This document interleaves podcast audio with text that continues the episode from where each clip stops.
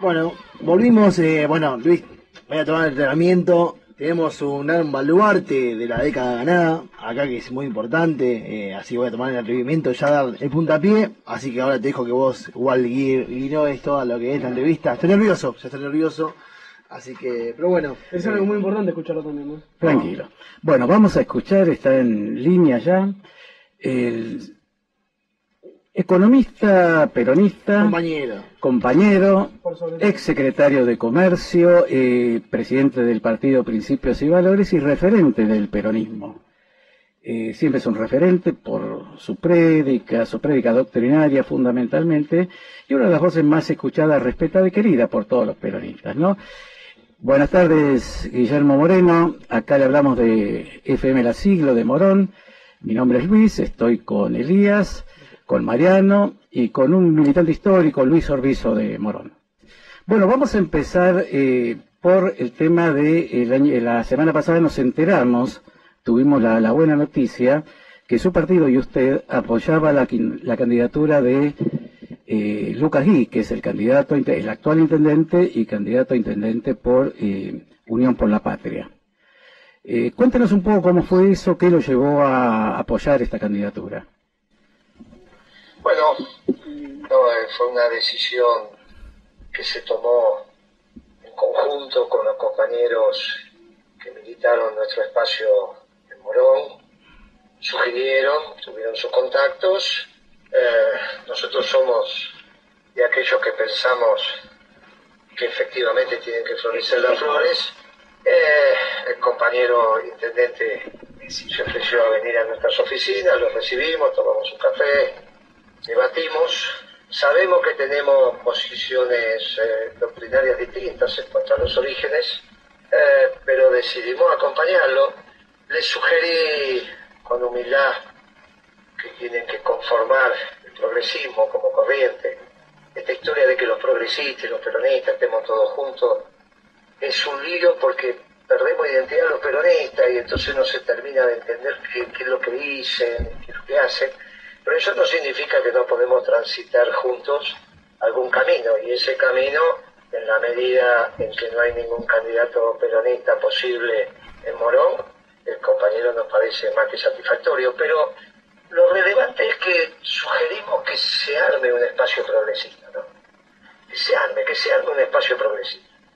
Que el peronismo vuelva a ser peronismo, que los progresistas vuelvan a ser progresistas, y que no se mezclen las cosas. Nosotros tenemos una doctrina con pensamiento, con estructuras clásicas de pensamiento. No somos lo que nos autopercibimos, eh, no somos los que no tenemos principios y valores permanentes, no somos socialdemócratas. Y me parece que eso a la política le hace bien.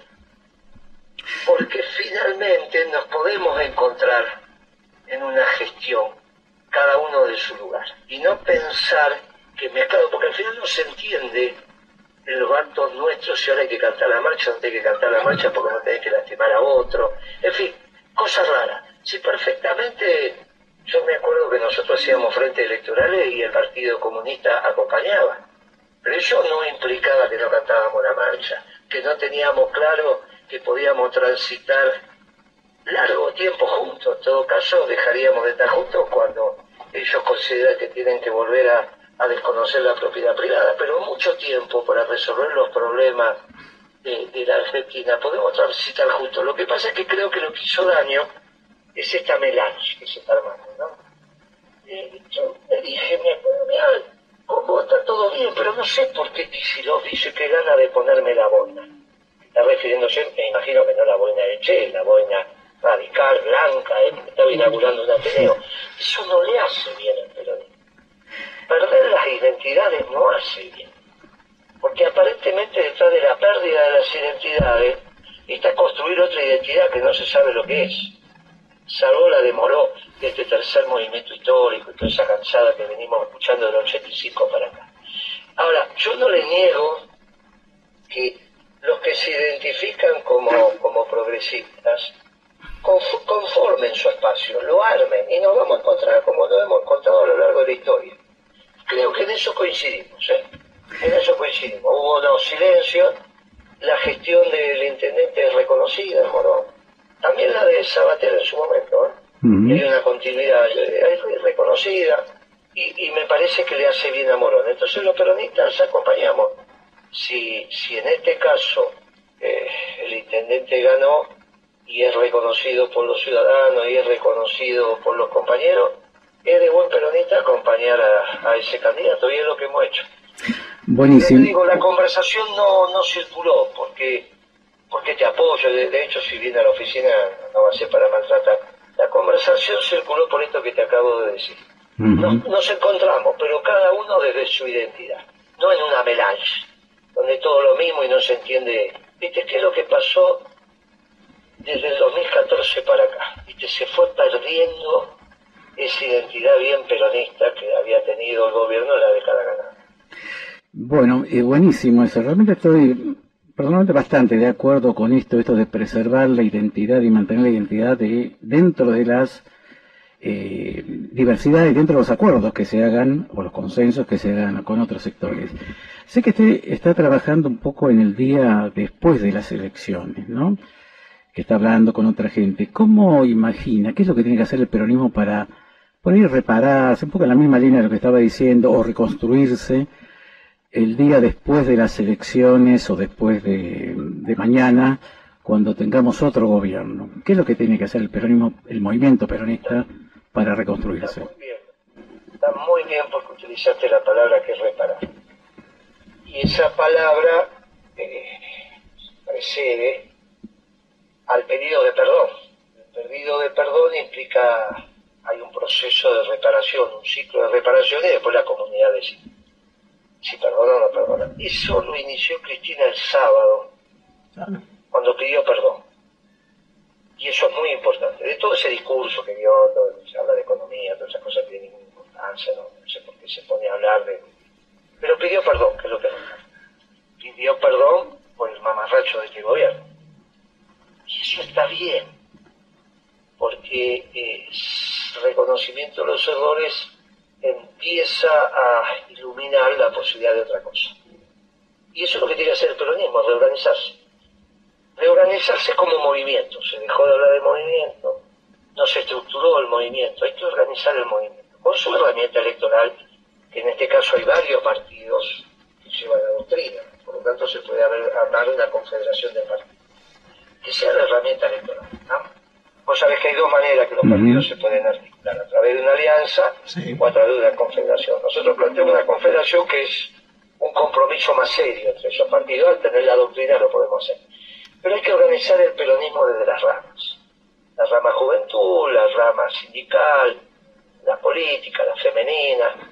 Entonces, pues imagínate que la rama femenina del peronismo es muy difícil que no pueden participar los progresistas en la reorganización del peronismo. No puede, es otra cosa.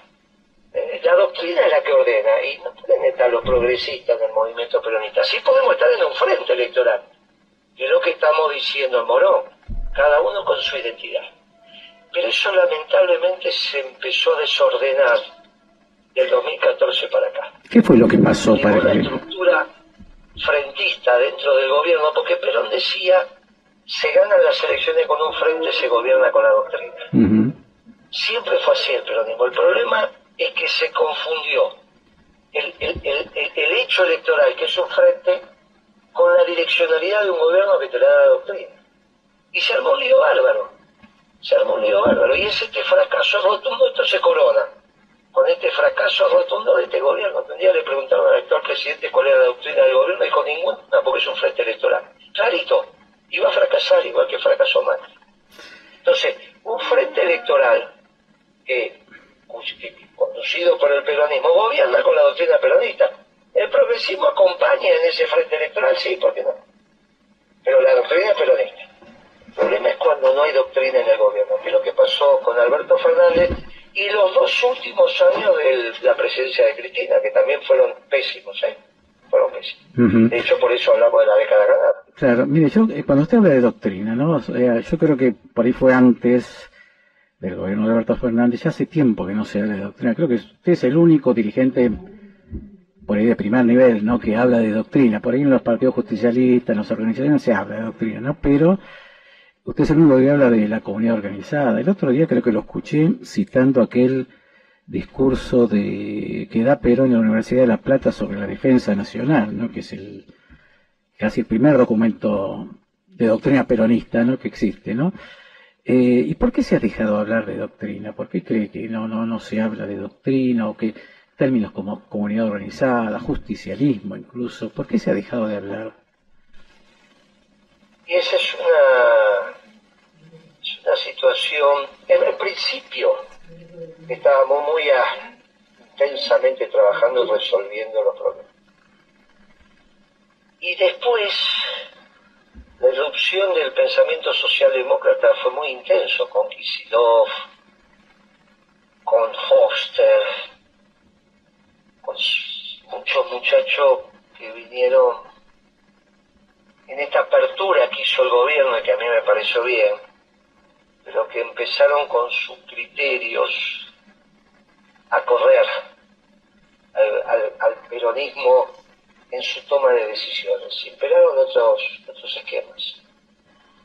Eh, y la devaluación de Kicillof del 14 marca ese tema, ¿no? Porque un gobierno peronista o un ministerio de economía peronista no hubiese devaluado. La solución que planteábamos los economistas peronistas a un, modelo, a un modelo que se había completado ya para el 2012-2013 era generar un cambio del sesgo de del modelo, del consumo a la inversión, a la producción. Veíamos que había un defecto de oferta. Pero eso, visto la economía del peronismo, la socialdemocracia siguió insistiendo con la demanda y ahí vino Huichiló y devaluó y después se fue a endeudar y esto y aquello, bueno. Después vino Macri y, también siguió endeudándose porque también consideró que, que por ese lado tenía... Y después vino Alberto y terminó con este mamá. Y de nada de eso no es responsable Cristina, por eso pide perdón. Porque quisiera no hubiese podido devaluar si Cristina no se lo autorizaba. Cristina y. Capitán Nietzsche era el jefe de gobierno, jefe de gabinete. ¿sí? Y también salió a explicar que la devaluación era un nuevo equilibrio, no sé si ustedes se acuerdan. Sí, yo me acuerdo que decían eso. Una salta de tonterías y bueno, y lo único que hizo esa devaluación fue destruir el salario el sector privado dejó de generar empleo, todo el empleo se hacía en el Estado, empezaron a hablar de eso, el rol del Estado, de la revolución cultural. El pueblo peronista queríamos hacer una revolución cultural, no se entiende qué quería decir Cristina con eso. Porque yo entiendo la revolución cultural de Mao, se le estaba yendo al diablo la revolución, pruebas al canto, mira cómo está China. Mao vio esta China, por eso quiso hacer la revolución de la revolución. Pero acá el pueblo era peronista, ¿por qué quería cambiar la manera de pensar del pueblo?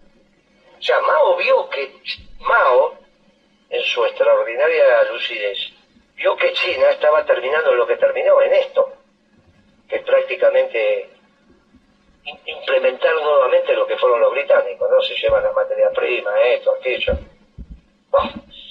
Ahora, y por eso quiso hacer la revolución cultural. Se le estaba desviando su revolución y se entiende. Ahora no sé por qué Cristina quería hacer la revolución cultural. No sé qué le pasó. Yo creo que ahí empezó a confundirse el camino. Después, bueno, eh, decisiones de política económica mal tomadas, y finalmente perdiste la elección allá, después vino el interregno de Macri, siguió en la misma tónica, devaluando, sacando retenciones, endeudándose, pli, plu, bla. Y después vino Alberto y siguió igual, devaluando, subiendo la tasa de interés, endeudándose, ya no puede afuera, pero adentro, y ahora ya no puede adentro, entonces emite estamos con este mamarracho. Y yo lo... El ELIC de los bancos son 30 mil millones de dólares al tipo de cambio negro. ¿No? Al tipo de cambio negro blue son casi 30 mil. Por mes se llevan 3 mil millones, es una cosa de loco, eso no puede hacer un gobierno peronista. Esto no está claro que no es un gobierno peronista. Y yo... Un gobierno peronista no puede devaluar después que le fue como le fue a las elecciones, subir la tasa de interés que se te dispare el precio, el precio de la comida sacarle la comida a la boca a la gente igual que hizo Macri. No puede. Hay cosas que el peronismo no puede hacer, que si las hace demuestra que no es peronista. Ahora, ¿es progresista? Sí, puede ser, es socialdemócrata, sí. Pero hay socialdemócratas que, o progresistas que no son responsables de esto desde ya, los intendentes, algunos intendentes, bueno, en este caso, podemos caminar juntos, podemos caminar juntos. Es correcto que gane eh, la, Nacional, es correcto, por eso lo vamos a acompañar. Es mejor que lo demás, es mejor que lo demás. Es peronista, no es peronista. Lo vamos a intentar hacer peronista. Y capaz que cuando vaya envejeciendo todavía es un pibe joven. Capaz que cuando vaya madurando se hace peronista. No va a ser el primero. Este, yo me acuerdo de aquella devaluación que hacía mención, y, con esta también más o menos algo se dijo, se, se, decía que era inevitable, que no había otra, que había una embestida, que realmente había una embestida del sector financiero, que creo que eh, ustedes recordarán hubo una corrida cambiaria después que gana Cristina. No, pero eso me hizo Brito, yo la paré 15 días. Cuando Cristina me dio, yo me iba del gobierno. Sí. Yo me iba, yo me iba en el 11. Me despedí, hice toda la cosa que había que hacer, ya estaba mi sucesora. Y no, o sea, esa corrida la organizó Brito. Sí. Cuando le dijimos a Cristina, me dijo, bueno, parela, no, pero yo me, no, parela, no se va nada. Y la paré 15 días, ¿qué corrida? ¿Cómo la paraste, Guillermo? Y si hay que leer los diarios de ese momento y ya está. No, pero contalo. En, un fardo, en un fardo. Contalo vos, eh, Hicimos. Y, te acuerdas que los diarios hablaban de Los Ángeles de Moreno? Ah, sí, sí. fuimos a la cueva, le dije a los muchachos, mira, te va a atender un tipo, le decís que viene de parte de Moreno, no te va a creer, le das este papelito. En el papelito estaba, siento del lado de afuera, en el papelito estaba el teléfono de la privada de Moreno. Llaman a la privada, que te vean la cara mi secretario los atendía. Llegó tal persona. Ah, dígame el nombre, tal. Esa persona es así, así, así, así. Sí. Bueno, déjelo pasar, porque va en nombre de Moreno. Iba, lo dejaban pasar, hablaba con el dueño de la cueva y listo. ¿Terminó? Y así se terminó. 15 días que fue lo que te digo menos. Lo que tardamos eh, en juntar a los compañeros, instruirlo un poco. ¿Qué, qué le decían? No tuvo designación más allá que era lo que estaban trabajando y no se le dio ningún carnet, ninguna cosa. Iba con el número de teléfono de la privada y los atendía mi secretario. ¿Y qué le decían? Y le mandaba el mensaje. ¿Eh? ¿Cuál era el mensaje? Oh, no pongo en aprietos. secretario de Comercio al que estaba haciendo una corrida cambiaria. Y entendían perfectamente. O sea, frenen un poco, le decía directamente. Bueno, eh, yo no te voy a preguntar cómo te levantaste a tu esposa. no, pero eh, sabe que es bueno, porque siempre discutimos. Bueno, Moreno era el que le encontraba la vuelta a bajar los precios, a, a que no aumenten, a los formadores de precios. O sea, siempre discutimos eso. Nosotros en país mucho. hablamos de formadores, nosotros el peronismo no. Sí, sí, sí, de verdad, de verdad. No son las visiones socialdemócratas. Bueno. Nunca me escuchaste a mí hablar de formadores. Sí, es verdad, es verdad. Lo escuché criticar. Porque los precios son una matriz. Y al ser una matriz hay interacción entre todos. Por eso esa estupidez de precio cuidado, ¿qué tú qué estás haciendo? ¿Qué va a hacer precio cuidado? ¿Cómo vas a decir que vas a tener paquete de fideo barato si no te ocupas del packaging y de la tinta del packaging y de la logística y no te ocupas de la electricidad? Sí, claro. bueno, es porque es, típico de ellos también hacer que hacen y no hacen nada. Eh, una, una última pregunta para este tema. O sea, el, hay un problema de conducción política también en el movimiento peronista. ¿Esto cómo lo, resolvemos, Guillermo? Y con una mesa. Yo creo que ahí es donde va la figura del general diciendo la organización vence a tiempo. Yo creo que llegó el momento de que el peronismo se organice con la conducción colegiada y después se va a destacar como es quién es. Nosotros lo intentamos en el 16, después, viste, cuando reorganizamos el Partido Justicia, después vino Cristina y hizo ese mamarracho de tweet, ese ridículo unido. militar eligió a Alberto. ¿Cómo, cómo, ¿Cómo puede ser que ella no haya dudado de que por ahí no tenía razón? Si así no se gobierna. Vos sabés la cantidad de veces que los funcionarios decían a Cristina no haga pavada. No es intimidad, obviamente, nunca va a ser sí, público. ¿Está bien? ¿Pero qué les pasa? ¿Qué piensa que cómo es un gobierno? Se levanta y hace lo que quiere el presidente. ¿Qué les pasa? Los, los, los proyectos son colectivos. ¿Cómo se le ocurrió, cómo tuvo el tupe Cristina de pensar que no se podía equivocar? ¿Cómo pensó que no se podía equivocar? Por eso detrás de la metodología también es ideología. Claro. La metodología también es ideología. Entonces eso de mano militar y del partido U, de todo estupideces. No es eso el peronismo. El peronismo se discute, incluso con mucha pasión, intensidad. Viste que el otro día casi nos agarramos con Mariota. Sí, sí, sí, lo Es así. Todo bueno. Era la primera sangre, no se asuste, obviamente. Ninguno pegó primero, porque no se arrebata. Iba a parar, iba a festear, y a la primera sangre se paraba, nadie pega en el piso. No, aparte. No pasa nada con eso. No, no pasa nada, aparte es común esto y se arreglan así los problemas. Y a veces es necesario un poco de pelear. No, no, pues entonces entramos en esto lo políticamente correcto, ¿no? Como una tontería, muchachos. Dejen ser al peronismo. Dejen ser al peronismo. ¿Cómo lo ve el fenómeno? ¿Cómo dejas ser al peronismo? Ahora no significa que no te vas a encontrar. Porque por eso lo estoy apoyando a Luca. Y quiero que gane, quiero que va a ser un buen intendente. Y si es un buen intendente y hay un gobierno peronista, por ahí lo terminamos peronizando. Y si no, seguirá siendo progresista. y lo acompañarán. O pondremos un candidato peronista que va a decir, mire, este es mejor que, que listo, perderá las elecciones. Pero hoy es el mejor, entonces hay que votarlo. ¿Y cómo lo vean? Y su peronista, y, no, y el pibe no es peronista, pero claro. por ahí se contagia en algún momento. Se contagia. Peronismo contagioso. ¿Y cómo lo vea Massa? ¿Se, claro. ¿se peroniza Massa? ¿Se puede peronizar? Y tuvo la oportunidad, si podía bajar el precio de la comida, no lo bajó. Hoy salió a hablar esto con los carniceros, se puso de puta con los carniceros, el pibe está perdido. No, uh -huh. no entienden cómo es, no, no, no entienden. Tenía cuando él tendría que haber bajado el precio de la comida. En vez de bajar el precio de la comida, no lo hizo, ahora empezó a hacer estas cosas, que viva, que esto, que aquello, que ganancias, que de acá, que de allá. Y hoy sale con esta declaración que el asado tiene que estar a 2.000 pesos. Bueno, se puso de punta a todos los carniceros. ¿Sabés qué es lo que tienen los carniceros al contra?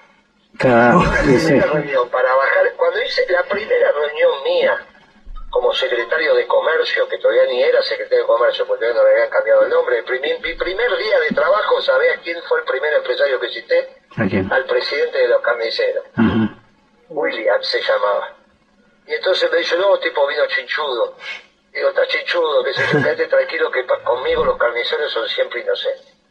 ¿Cómo dice? Son siempre inocentes. Claro. Pero que en la primera reunión la hago con el que le voy a decir que es inocente, no es que es culpable. Entonces vos al primero le decís que es inocente. Después seguís.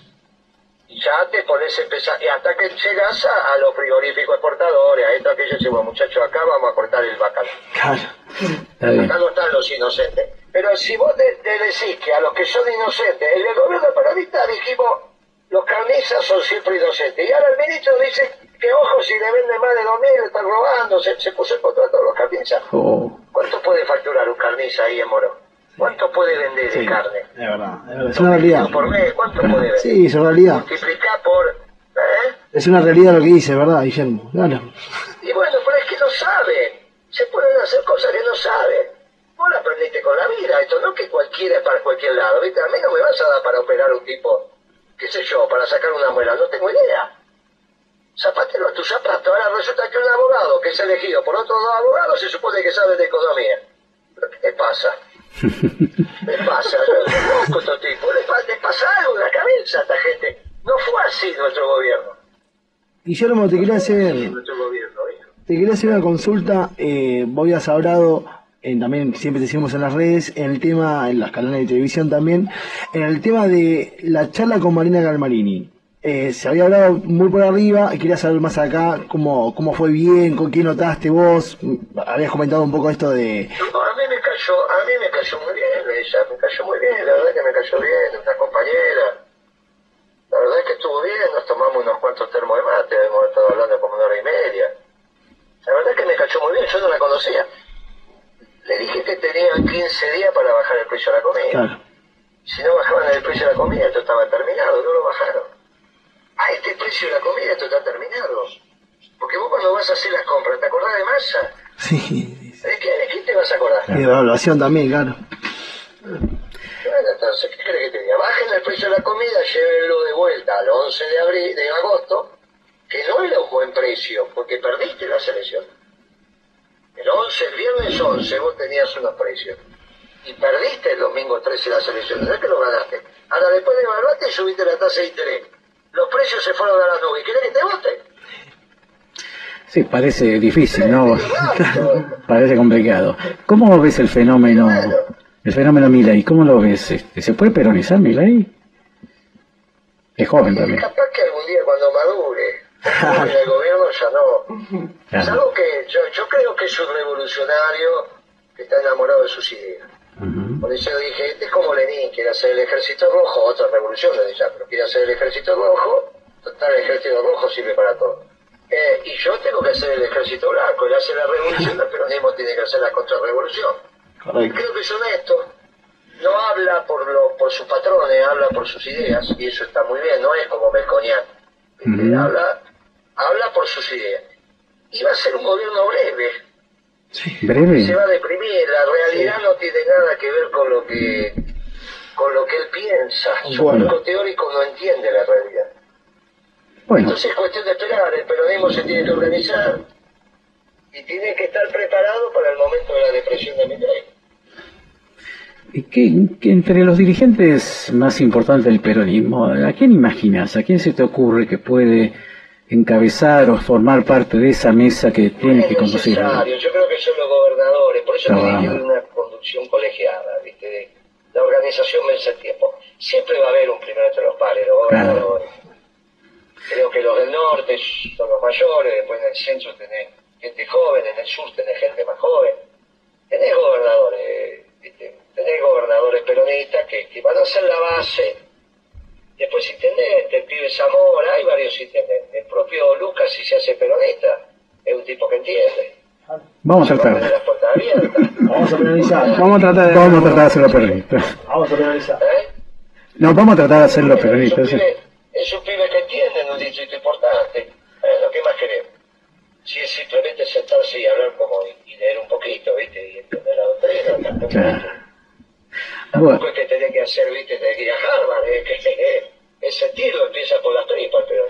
Bueno, Guillermo... Los dirigentes sindicales, los dirigentes políticos, con las mujeres, los movimientos sociales, los técnicos profesionales, y ahí armaron una mesa, obviamente siempre va a haber alguien que se va a destacar, bueno, pero armaron una mesa y está preparado por si la realidad que...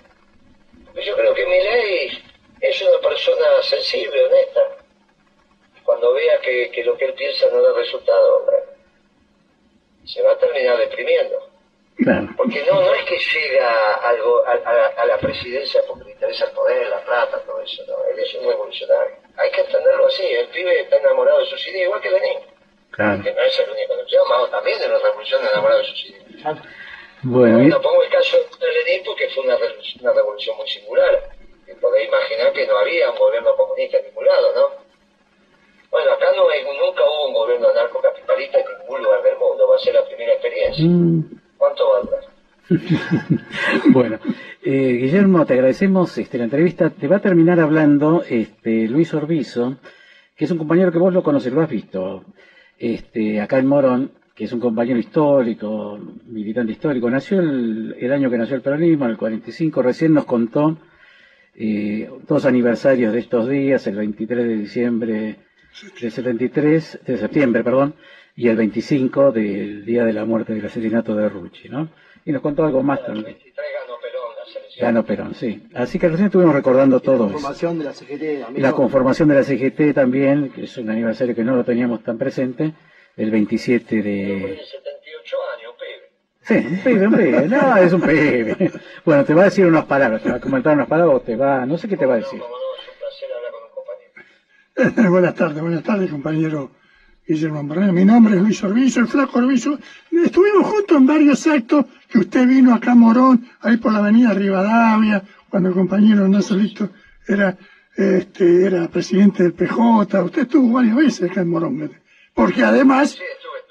Estuve, No, no, no, porque además, este, usted es un hombre de Morón.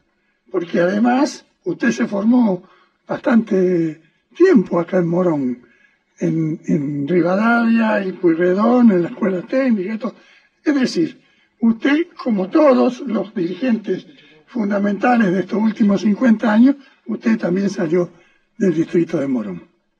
Así que, eh, no, no, no, no, lo digo en serio, lo digo en serio, lo digo en serio.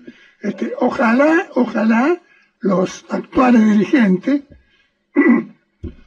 este, yo, mm, eh, eh, compañero, Usted dijo que yo tengo 78 años, sí, tengo 78 años. Es decir, que en los últimos 60 años estuve, estuve viendo todos los dirigentes que pasó por el justicialismo.